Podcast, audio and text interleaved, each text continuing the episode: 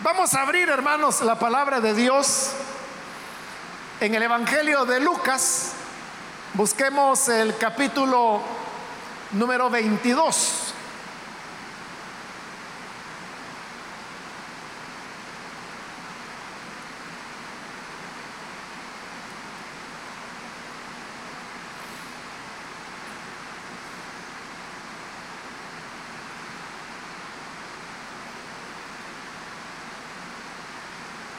Bien, dice la palabra de Dios en Lucas capítulo 22, versículo 35 en adelante.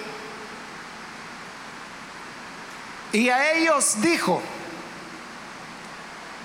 cuando os envíe sin bolsa, sin alforja y sin calzado, ¿os faltó algo? Ellos dijeron, nada. Y les dijo, pues ahora el que tiene bolsa, tómela. Y también la alforja. Y el que no tiene espada, venda su capa y compre una. Porque os digo que es necesario que se cumpla todavía en mí aquello que está escrito y fue contado con los inicuos por lo que está porque lo que está escrito de mí tiene cumplimiento. Entonces ellos dijeron, "Señor, aquí hay dos espadas." Y él les dijo, "Basta." Solamente eso vamos a leer. Pueden tomar sus asientos, por favor.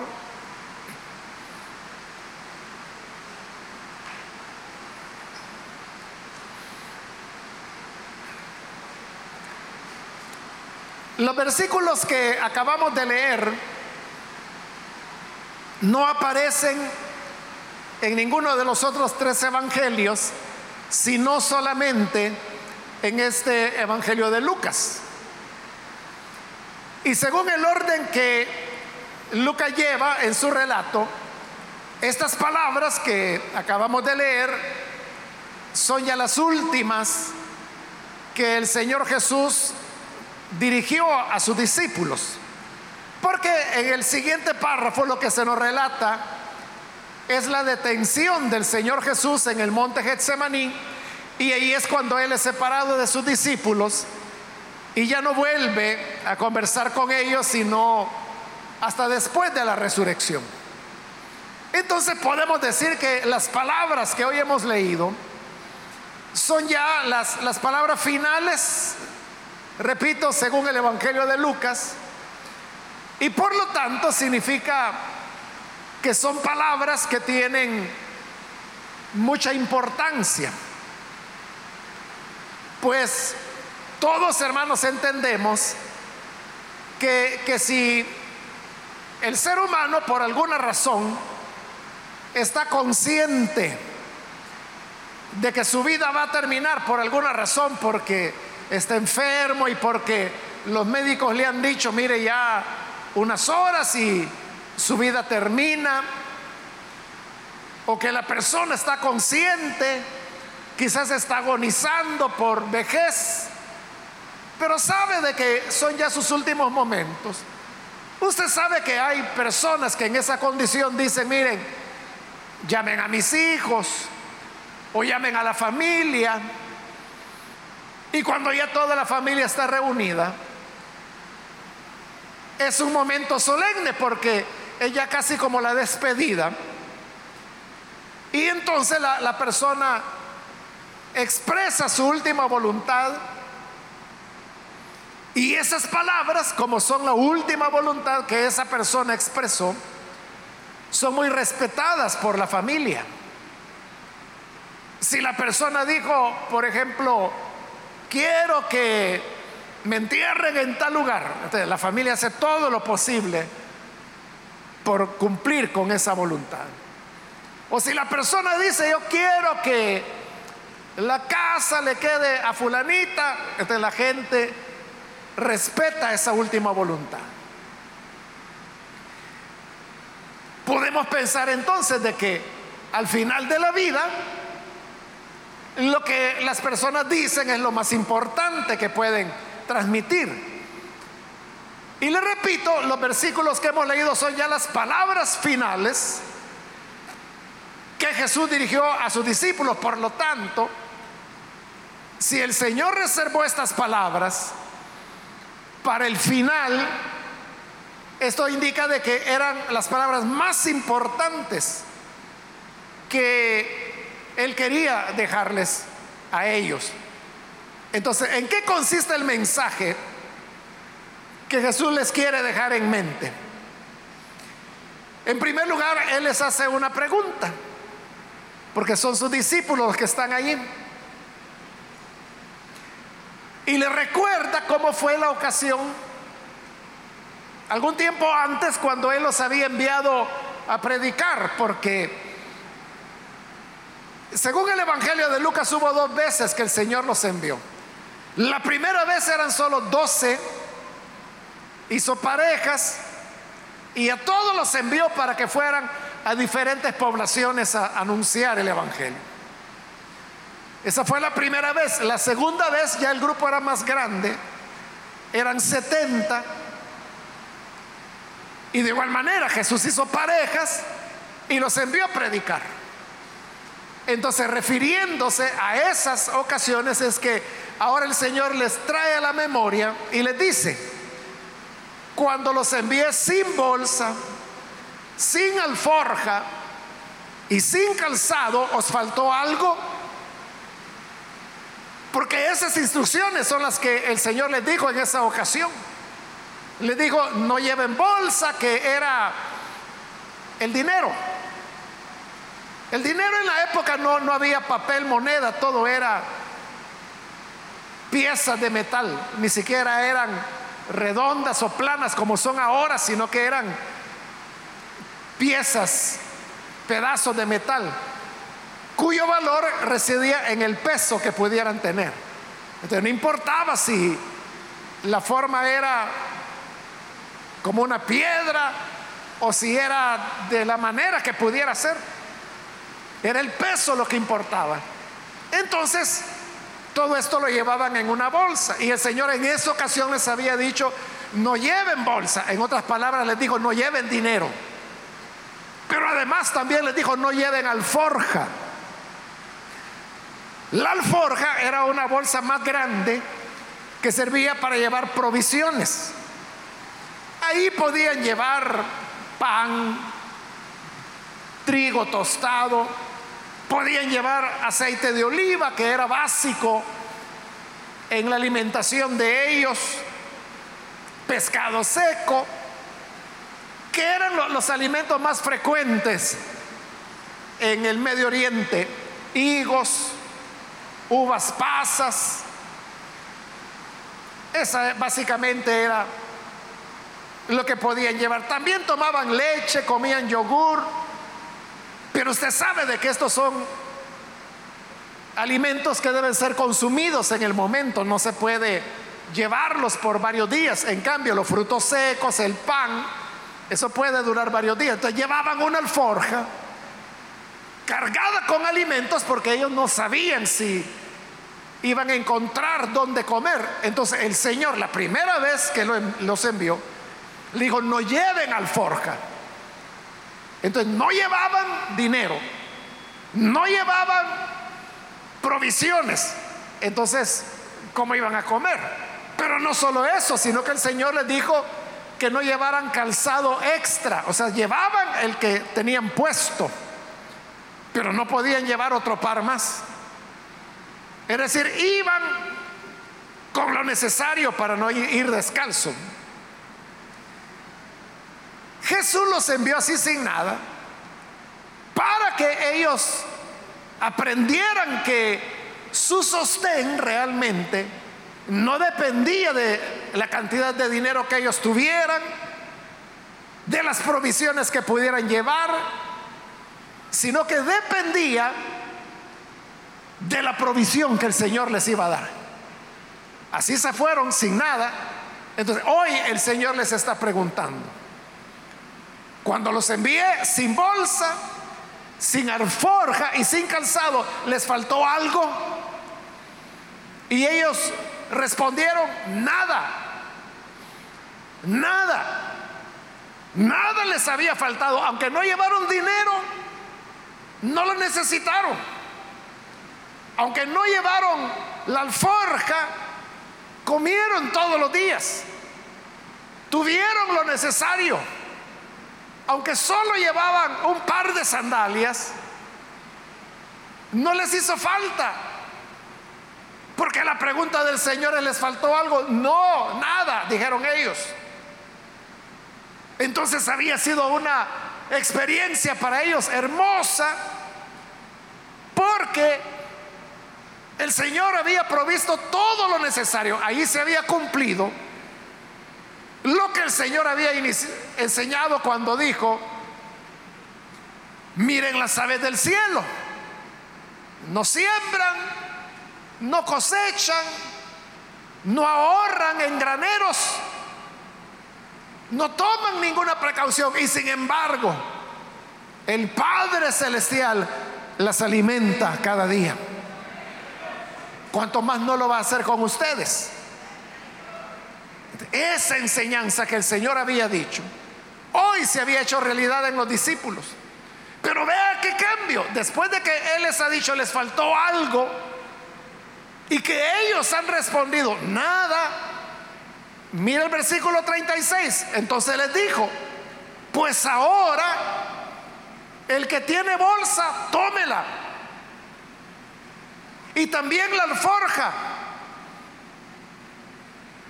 Hoy es todo lo contrario. Primero la instrucción del Señor era, no lleven bolsa. Hoy les está diciendo, si tienen bolsa, llévenla. La primera vez les dijo, no lleven alforja. Y hoy les está diciendo, si tienen alforja, llévenla. O sea, lleven provisiones, lleven dinero. ¿Por qué el Señor hoy les está diciendo lo contrario de lo que les había dicho antes y que había funcionado? Porque no les había faltado nada. Entonces, ¿por qué hoy Él les está diciendo que hoy sí tienen que llevar dinero, hoy sí tienen que llevar provisiones? La razón es porque los tiempos habían cambiado. La primera vez que el Señor los envió era la época de mayor popularidad del Señor. La fama del Señor corría por todos lados. Todos los pueblos, las aldeas, querían recibir la visita del Señor. Y cuando el Señor llegaba a algún lugar, Dice el Evangelio de Lucas que las multitudes lo seguían. Por eso es que el Señor tuvo que enviar primero los doce y luego los setenta, porque Él ya no alcanzaba a atender todas las aldeas donde querían que llegara. Entonces para los discípulos era disfrutar de esa aceptación, de esa popularidad que el Señor tenía. Cuando llegaron, salieron en camino, la gente se enteraba, estos son enviados del Señor, son discípulos del Señor. Entonces inmediatamente la gente, venga a mi casa, venga a almorzar, a mi casa. Y tal vez le decían, no, pues fíjese que ya hubo otra familia que nos invitó. Entonces venga a cenar, hospédese conmigo, hospédese en mi casa. O sea, no le faltó nada porque todos querían tener a los discípulos del Señor. Pero eso había pasado allá. Y hoy es otro momento. Hoy es el momento cuando Jesús está despidiendo de ellos. Ya les ha dicho, les ha anunciado varias veces que Él va a Jerusalén. Que en Jerusalén será entregado en manos de pecadores que lo van a golpear, que le van a escupir, que lo van a bofetear, que le van a dar muerte, que lo van a sepultar. ¿Qué es lo que ha pasado? De esa gran popularidad que Jesús tenía, y que les abrió todas las puertas a los discípulos de manera que no les faltó nada. Ahora resulta que Jesús está diciendo, me van a odiar, me van a maltratar, me van a golpear, me van a escupir, me van a azotar, me van a dar muerte. ¿Cómo es que la fama, la aceptación, la popularidad se convierte en odio? Que hoy quieren terminar con él. Pero es lo que el Señor va a decir más adelante. Es necesario que lo que está escrito de mí se cumpla. Es un momento distinto. Ya no es como antes. Ya no es cuando la gente aplaudía. Ya no es cuando todos estaban contentos con recibir a los discípulos del Señor. Hoy les está diciendo, oigan, no solo no lo van a recibir, sino que lo van a entregar. El Padre entregará a los hijos, el Hijo entregará al Padre. Los enemigos del hombre será su propia familia. Yo no he venido a traer paz, sino que he venido a traer espada, a poner a la nuera contra la suegra, la suegra contra la nuera. ¿Y qué voy a hacer? Dijo el Señor, si esto ya comenzó. Entonces la situación había cambiado por completo. Y por eso es que Después de haberle dicho, el que tiene bolsa, tómela. Y también la alforja, pero tú luego añadió, y el que no tiene espada, venda su capa y compre una. Cuando el Señor le dice ahí, si no tienes una espada, pues aunque sea tu capa, véndela, pero tienes que tener espada, tienes que comprarte una. Jesús está utilizando ahí la, la imagen o la idea de la espada para reforzar lo que les está diciendo, que lo que viene son tiempos de lucha, son tiempos difíciles. No les está diciendo que se armen, como lo vamos a ver al final de la lectura, cuando los discípulos así lo entendieron, que eran espadas literales y por eso el Señor le dice, mire, basta, no es de eso que yo estoy hablando. De lo que Él sí estaba hablando es, tienen que prepararse a luchar. Hoy tienen que saber de que se, establece una batalla. Es una batalla muerte. Pero uno puede preguntarse, y a lo mejor usted se está preguntando, ¿por qué cambiaron las cosas? No solo para el Señor, para los discípulos también. Y por lo tanto van a cambiar para la iglesia también. ¿Qué es lo que hace o qué hizo que los tiempos cambiaran? Que los tiempos buenos terminaron y ahora se convirtieran en tiempos malos. Donde nadie les daba ya regalado. Ahora tenían que comprar, llevar dinero donde nadie les iba a ofrecer un pan ni un pedazo de pan. Ellos debían llevar sus propias provisiones. No iban a ser bien recibidos. Ellos deberían ser fuertes, deberían ir dispuestos a pelear, ser valientes, esforzarse.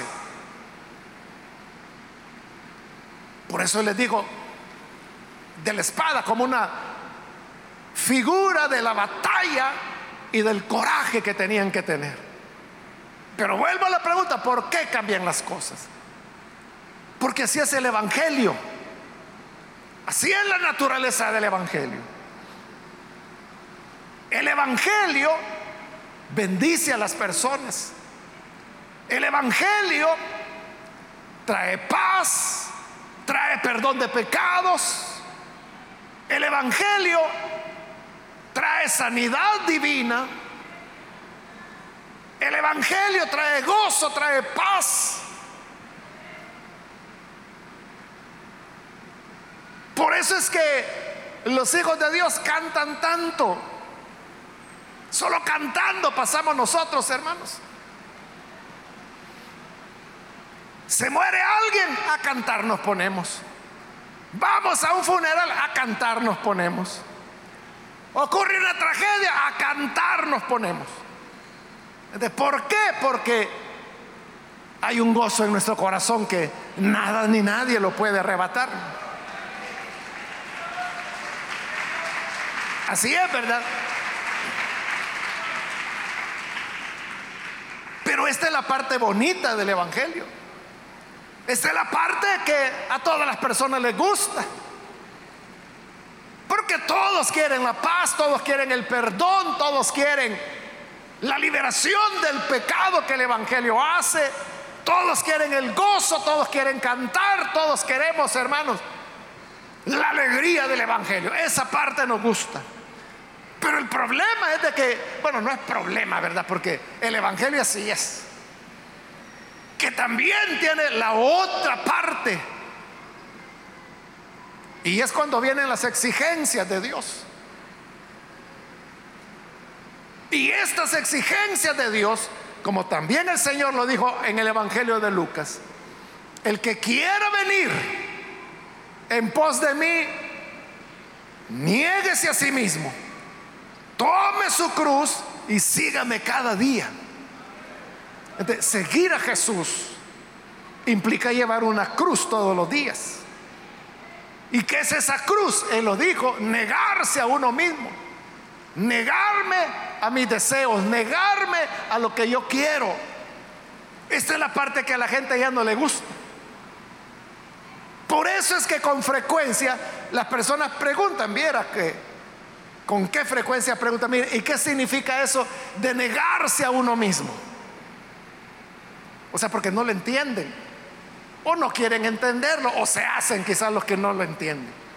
Entonces digo, mire, negarse es que lo que usted quiera no lo va a hacer, sino que lo que Dios diga. Y lo que Dios a veces quiere que hagamos no es lo que nosotros queremos. Pero ese negarse es lo que Jesús hizo. Él no quería beber la copa de la muerte y del dolor. Por eso orando en el Getsemaní, que es lo que sigue en el Evangelio, le dice, Padre, si es posible que esta copa pase de mí, la paso, Señor, yo no quiero beberla. Pero le dice, no se haga como yo quiero, sino tu voluntad. Ahí está, eso es negarse. Yo no quiero, pero si esa es tu voluntad, Señor, la beberé. Eso es negarse. Y la bebió. Entonces, el Evangelio nos va pidiendo cada vez más y más. Y en la medida que el Señor nos pide más y más, el Evangelio se hace menos, menos, menos popular. Allá en el Evangelio de Juan, en el capítulo 6, Ahí tenemos la multiplicación de los panes y de los peces. Cuando el Señor multiplicó los panes y le dio de comer a la multitud, hermanos, la gente estaba feliz. Ellos estaban, hermanos, dichosos, alegres, porque dijeron, este es el Evangelio que nos gusta. Comida gratis, pan gratis. Y alguien dijo, hey, hagamos a Jesús rey. Porque con un rey así nunca nos va a faltar el alimento. Sí, hagámoslo rey, hagámoslo rey, hagámoslo rey, hagámoslo rey, rey, rey, rey. Y empezaron a buscar a Jesús, pero él dice que se fue y se escondió. Pero fíjese cómo era la popularidad de él. En ese momento querían hacerlo rey. Y Jesús había venido para eso, para reinar. Pero no por comida, sino que por el dolor y por el sacrificio, que es la parte que a la gente no le gusta. Esa noche es cuando el Señor se va caminando sobre el agua y pasa del otro lado del agua. De cuando amanece, la gente todavía está, hagámoslo rey, hagámoslo rey, hagámoslo rey, rey, rey, ya. Y no lo hallaron. Y dijeron, miren, la barca de los discípulos no está. Ah, pues se fueron del otro lado y empezaron a caminar al lado, rodeando el lago y llegaron donde Jesús estaba. Y cuando llegaron donde él, le dijeron, Señor, ¿y, cómo fue que llegaste acá? Ellos no sabían que Jesús había llegado caminando sobre el agua. ¿cómo llegaste acá? Y el Señor les dijo, ustedes no me buscan por lo que yo les dije, me buscan porque les di de comer. Así lo recibió. No, no, señores, que nosotros decíamos, es que así como Moisés les dio el maná, les dio el pan al pueblo de Israel, entonces como somos tu pueblo, ¿qué te vas a dar tú? Y dijo Jesús, Moisés dio el maná, pero ese no era el pan del cielo, porque la gente que lo comió murió. Pero el que coma del pan que yo le daré, no morirá jamás. Entonces le dijeron, ah, qué bueno, Señor. Entonces ese pan está mejor que el que Moisés dio. Danos de ese pan, pues. ¿Cómo no? Dijo el Señor, yo soy el pan que descendió del cielo. El que coma de mí no morirá jamás. Y lo que querían era pan, pero pan de comer, de masticar. Y Jesús le está diciendo, yo soy el pan.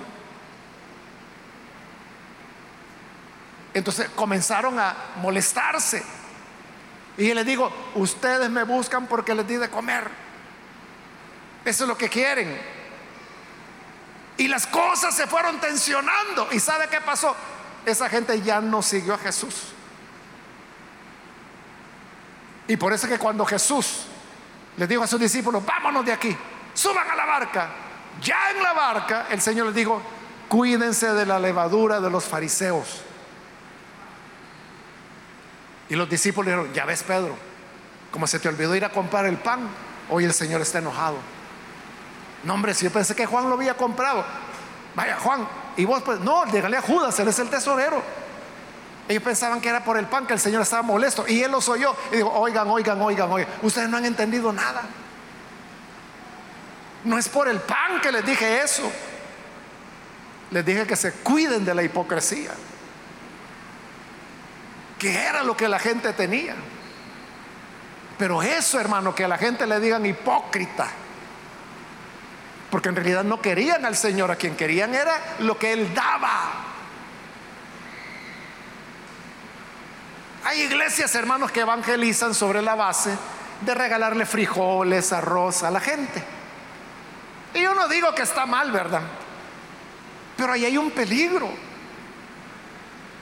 Y es que el día que ya no haya frijoles por entregar, esa gente no va a llegar. Porque a la gente le gusta cuando no hay que llevar bolsa, cuando yo no, doy nada para la obra de Dios, ellos me dan frijoles y arroz todas las veces que voy. Cuando ya no hay para llenar la alforja, sino que ellos tienen que buscarlo, ahí ya no quieren. Pero así es el Evangelio. Entonces, hoy había llegado un momento cuando el Señor iba al sacrificio. Es que el Evangelio trae las buenas nuevas. Eso significa evangelio, ¿verdad? Buenas nuevas. Hay perdón, hay paz, hay gozo, hay reconciliación, todo lo que hemos dicho. Pero ese evangelio no puede ser evangelio si no hay sacrificio, si no se dice la verdad. Y como el Señor le decía la verdad a la gente. Se recuerda en aquella ocasión cuando Jesús le dijo, a la multitud, les dijo, si el ciego guía al ciego, los dos van a ir al mismo agujero. Y la gente se enojó y se fue. Entonces llegaron los discípulos y dijeron, Señor, ¿te diste cuenta de que la gente se ofendió? Les hablaste muy duro. Si sigues hablando así, no nos va a crecer el grupo. Así de nada sirve que la gente venga si tú le espantas. Y Jesús les dijo, ¿y ustedes se quieren ir también? Si quieren irse, váyanse. Si yo, yo no he venido a amontonar gente, yo no he venido a que me sigan multitudes. Pero Pedro dijo, Señor, ¿y a quién vamos a ir? Si solo tú tienes palabras de vida eterna.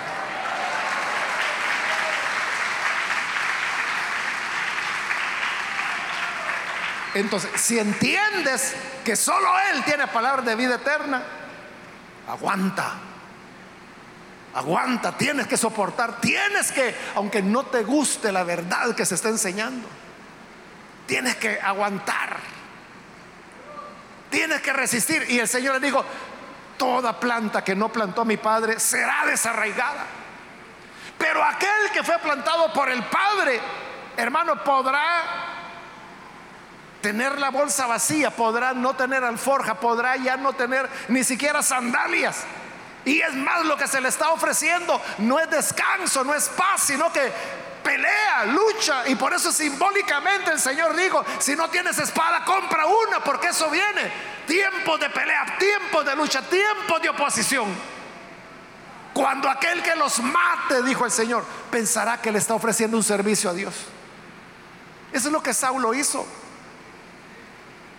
Él torturaba a los creyentes, los metía en la cárcel, dice que los obligaba a blasfemar. Y cuando alguno era condenado a muerte, dice Pablo, yo daba mi consentimiento. Y Pablo dice, y yo creía que con eso servía a Dios. Así es la gente, hermano. Ellos creen que con romperle el cráneo al prójimo están haciendo la voluntad de Dios. Ellos creen que, con, que digan, en el nombre de Jesús yo lo voy a malmatar. Creen que eso ya es la voluntad de Dios. Pero eso es lo que los discípulos van a sufrir. Cuando al día siguiente, en este mismo Evangelio de Lucas, dice que el Señor ya iba cargando su cruz hacia el monte de la calavera. Habían unas mujeres que lloraban por él al ver cómo lo habían lastimado. Y Jesús les dijo, miren, no lloren por mí, lloren por ustedes y por sus hijos. Porque si esto han hecho en el árbol verde, que no van a hacer en el seco. Con lo cual les quiso decir, si esto están haciendo conmigo, que soy el Hijo de Dios, ¿qué no van a hacer con ustedes? Así que ahorra tus lágrimas, mejor llora por ti misma y llora por tus hijos, porque a ellos los van a agarrar a macanazos, a palazos y los van a tratar peor que a mí. A eso lleva el Evangelio. Y esa es la parte que no le gusta a las personas. A las personas les gusta cuando todo es amén, aleluya, y a su nombre. Eso le gusta a la gente. Pero cuando se trata de venir para acá, te vamos a dar una buena garroteada. ¿Por qué andas diciendo eso? Ya me caíste mal, fíjate. Te vamos a romper esa bocota que tenés. Ahí es donde verdaderamente el Evangelio lleva cuando uno lo vive a conciencia. Por eso es que el Señor dijo, mire, en el 37, porque os digo que es necesario que se cumpla todavía en mí aquello que está escrito. Y cita al profeta Isaías. Y fue contado con los inicuos. Eso se tiene que cumplir, dijo el Señor. Está escrito que, y fue contado con los inicuos. Por lo tanto, el Señor iba a ser tomado como inicuo. Y ese es como el Señor fue crucificado. A la par de dos bandidos. De Jesús fue tomado como bandido. Le aplicaron la pena de muerte de los bandidos. ¿Cómo es que aquel que todos querían, aquel que todos le daban comida, aquel que todos querían tenerlo en casa comiendo, aquel que todos lo hospedaban, cómo es que ahora lo tienen por bandido? ¿Cómo es que ahora lo tienen por inicuo? Es porque el Evangelio lleva eso. Hermanos, si vivimos el Evangelio como debe ser, no le van a aplaudir todo el tiempo. Le van a aplaudir cuando hable cosas bonitas. Le van a aplaudir cuando la gente sienta que los está halagando o que les está dando promesas bonitas. Pero cuando le señale su pecado, cuando usted le señale que son inhumanos, cuando le señale que son idólatras, cuando le señale pecado, lo van a odiar. Y ese era el momento que ahora venía. Venía el tiempo malo. El tiempo bueno había terminado. En el tiempo bueno, el Señor los envió sin bolsa, sin alforja, sin calzado. ¿Les faltó algo? No. Hasta de sobra traíamos. Yo no llevé alforja y traía tres de regreso. Yo no llevé bolsa y me dieron cuatro. Ese tiempo bueno terminó, dijo el Señor. La alegría ya le pasó a la gente. Hoy me odian y los odian. Así que ahora, si tienes bolsa, tómala. Si tienes provisiones, llévalas. Si no tienes una espada, cómprala. Mentalízate, date cuenta que aquí se trata de perseverar, de luchar. Porque yo voy a ser contado como inicuo. Hermanos, si el Señor Jesús dijeron que era inicuo, que era bandido, le dieron la pena de muerte peor de los bandidos al hombre más santo, más inocente, más puro que ha pisado este planeta. Lo catalogaron de bandido. No se extrañe si a usted lo tratan de loco, payaso o cosas más feas que dicen hoy en día. No se extrañe. Yo voy a ser contado entre los bandidos. Ese es el tiempo que viene. prepárense. Tienen que ser fuertes. Tienen que luchar. Hermano, las cosas no siempre son bonitas. Hay momentos cuando la gente está muy contenta con la iglesia, muy contenta con creer al Evangelio, muy contenta con entregarse a Jesús. La gente está muy contenta con oír a un predicador y dice, no, es que este hermanito me encanta, pero cuando ese predicador comienza a decirle, mira, tienes que vivir como cristiano. Tienes que tener una adoración exclusiva para el Señor, que el Señor no la comparte con nadie. Eso ya no le gusta. Entonces, ¿qué comienzan a decir? No, si este es vendido. No, si este es ladrón. No, si este es mentiroso. Cuando antes era su héroe. Eso es lo que les pasó, hermano, a los apóstoles. Pablo y Bernabé cuando llegaron a Listra. En Listra era una ciudad pagana y ahí había un hombre cojo, nunca había andado paralítico. Entonces viene Pablo y le dice, levántate. Y el hombre se levanta y comienza a caminar. Cuando el hombre se levanta, toda la ciudad de Listra toma a Pablo y a Bernabé como dioses. Y dijeron, los dioses han bajado, han venido. Y querían adorarlos. El problema era que como era listra, esa era la lengua licaónica que Pablo y Bernabé no la entendían. Ellos veían que la gente hablaba, hablaba, hablaba, estaban muy entusiasmados. Ellos creían que por la sanidad.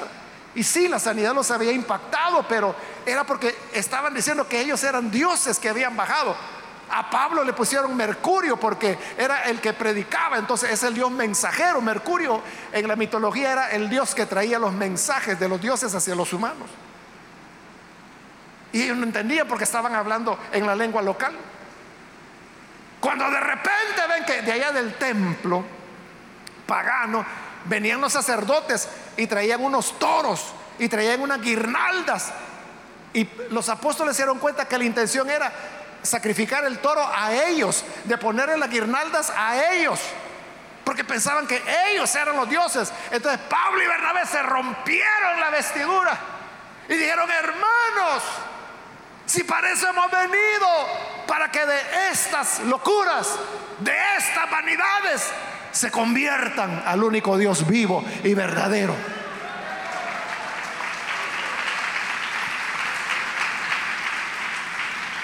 ¿Sabe qué pasó?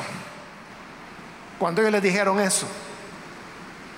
De estas vanidades tienen que convertirse al verdadero Dios. ¿Sabe qué pasó? Ahí está en Hechos. Dice que los agarraron a pedradas. ¿Y sabe por qué los dejaron de apedrar? Porque pensaron que lo habían matado ya. ahí quedó Pablo, tirado, sangrado, con chichones, hermano, por toda la cara y toda la cabeza, lo habían apedreado. Y los dejaron, dejaron ahí los cuerpos. Y los hermanos llegaron tristes y dijeron, ay, tan bueno que era Pablo. Tan gran apóstol que era. Se murió. Y cuando lo rodearon los hermanos, Pablo abrió un ojo y dijo, ya se fueron. Sí, ya se fueron. Ahí se levantó. Y dice que fue a consolar. Él era el apedreado, pero va a consolar a los que no habían sido apedreados. Y le dijo, hermano, esto así es. Los que quieran vivir piadosamente sufrirán persecución. Así que apriétense bien los pantalones, amárrense bien los zapatos, porque esto así es. Así que no decaigan, sigan adelante. Y nosotros nos vamos porque si no de veras nos van a matar. y se fueron. Después regresaron a visitarlos, a fortalecerlos de nuevo. Eso es lo que ocurre. Cuando se trata de enderezar piernas, cuando se trata de quitar dolores de cabeza, ¡ay! Toda la gente, sí, siervo, póngame la mano, póngame la mano aquí, mire, ore por mí. Ahí sí, todos son dioses. Pero cuando ya se les dice, mira, quítate esta vanidad, arrepiéntete, sé fiel a Dios, empiezan a pedrear. Eso es lo que aquí está pasando. Entonces, el Señor en sus últimas palabras, oigan, no se vayan a extrañar, no se vayan a extrañar. Mientras se trate de andar cantando alabanza, la gente le va a aplaudir. Si cantas lindo, la gente te va a aplaudir y va a comprar tu música. Pero el día que comiences a señalarle su pecado, mejor toma tu bolsa y mejor comienza a ahorrar y toma tus provisiones. Porque no te van a dar nada y si es posible te van a quitar lo que tienes. Porque los tiempos cambian. Y Jesús dijo, hoy ha cambiado. Entonces cuando los discípulos le dijeron, Señor, aquí hay dos espadas. Y él le dijo, basta. O sea, porque ellos lo entendieron literalmente cuando él dijo, compren la espada. Señor, ya tenemos dos. Pero al decirles él, basta, les estaba diciendo, no es así, no es esa la espada que van a utilizar. Hermanos, cuando Judas se dio cuenta del error que había cometido y quiso quitarse la vida, ¿qué espada podía ayudarlo? Cuando Pedro negó a Jesús, ¿qué espada podía ayudarlo? Cuando todos los discípulos se dispersaron y se cumplió la palabra, heriré al pastor y las ovejas serán dispersadas, ¿qué espada hubiera ayudado ahí? No era con armas. Por eso les digo, basta ya, no han entendido. La verdadera, el verdadero mensaje era, tienen que ser fuertes. Así como les gustó la parte alegre, la parte bonita, el aplauso, que todo el mundo los amaba, todo el mundo hablaba bien de ustedes. Aprétense los cinturones porque van a decir barbaridades de ustedes. Van a decir las cosas más terribles. Porque en la obra de Dios hay tiempos buenos, hay tiempos malos. Si los malos tiempos no llegan, no se está viviendo el Evangelio como debe ser. Pero si te llegan a odiar, te llegan a ofender, si te expulsan, dichoso, dichosa, porque así trataron a los profetas que fueron antes de ti. Siéntete bienaventurado, bienaventurada, porque eres fiel al Señor, no solo en los tiempos buenos, en los tiempos malos, que es donde se prueba la verdad del corazón. Así que Dios nos ayude, hermanos, para que siempre seamos fieles al Señor. Vamos a orar, vamos a cerrar nuestros ojos. Antes de hacer la oración, yo quiero invitar a las personas que todavía no han recibido al Señor Jesús como Salvador. Pero si usted ha escuchado la palabra del Señor y ha comprendido como el Evangelio es así. Y usted habrá oído gente que habla muy bien de las iglesias y gente que habla muy mal de las iglesias. Y tal vez usted dice, que eso me confunde.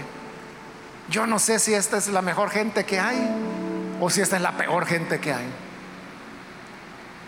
Pero la palabra ahora nos ilumina y nos enseña que Todo tiene su momento. Hay tiempos buenos, tiempos malos. Los tiempos buenos se habían terminado para el Señor y para sus discípulos. Y les dijo, ahora me van a tomar como delincuente, me van a tomar como bandido. Y eso también los arrastra a ustedes. Pero no se detengan. Hoy ya no los van a apoyar, ya no los van a dar lo que necesitan. Pero ustedes sigan. Si lo comprendes, sigue al Señor entonces. Quiero invitar si hay algún amigo o amiga que necesita recibir al Hijo de Dios, en el lugar donde te encuentras, ponte en pie. Los amigos, amigas que necesitan recibir a Jesús, póngase en pie en este momento. Queremos orar por usted. ¿Hay alguna persona? ¿Algún amigo, amiga que necesita? Póngase en pie.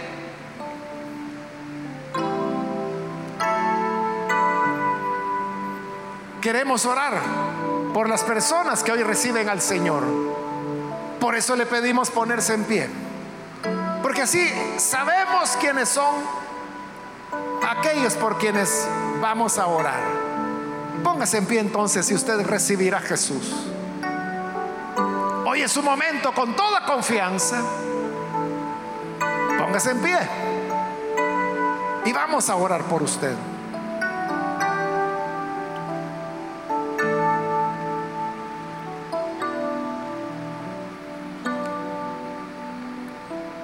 Quiero invitar también si hay hermanos o hermanas que se han alejado del Señor, pero hoy necesita reconciliarse. De igual manera puede ponerse en pie en este momento. Cualquier hermano, hermana que se reconciliará con el Señor, venga Jesús. Venga que Él está esperando. Venga porque Él no cierra la puerta de manera definitiva. Dice la escritura que Él no desecha para siempre. Siempre nos da la oportunidad de volver a sus brazos. ¿Hay alguien? Póngase en pie. Venga. Reciba al Hijo de Dios. Voy a terminar la invitación. Hago la última llamada. Si hay alguien que necesita venir a Jesús por primera vez o necesita reconciliarse, póngase en pie en este momento y vamos a orar. ¿Tienes algo de qué pedirle perdón a Dios? Ponte en pie. Ahora. Porque esta fue ya la última llamada que hice.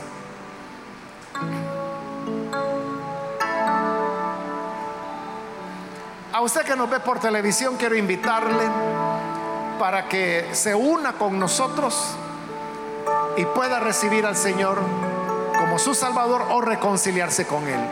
Oremos. Señor, gracias te damos por tu palabra. Gracias porque nos dejas ver que así como hay buenos días, hay días malos, tiempos buenos y malos. Te rogamos por aquellos que a través de televisión, de radio, o a través del internet están ahora uniéndose a esta oración y recibiéndote. Señor, entra en sus corazones, transfórmales, cámbiales, que puedan conocerte y que puedan seguirte.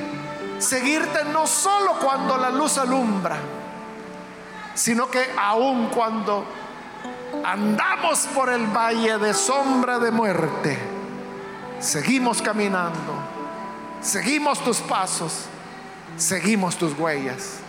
Haznos creyentes fuertes, haznos discípulos valientes, que podamos enfrentar con fe las dificultades sabiendo que tú estarás con nosotros. No nos defraudarás, porque es un camino que tú ya andaste. Ya a ti te tomaron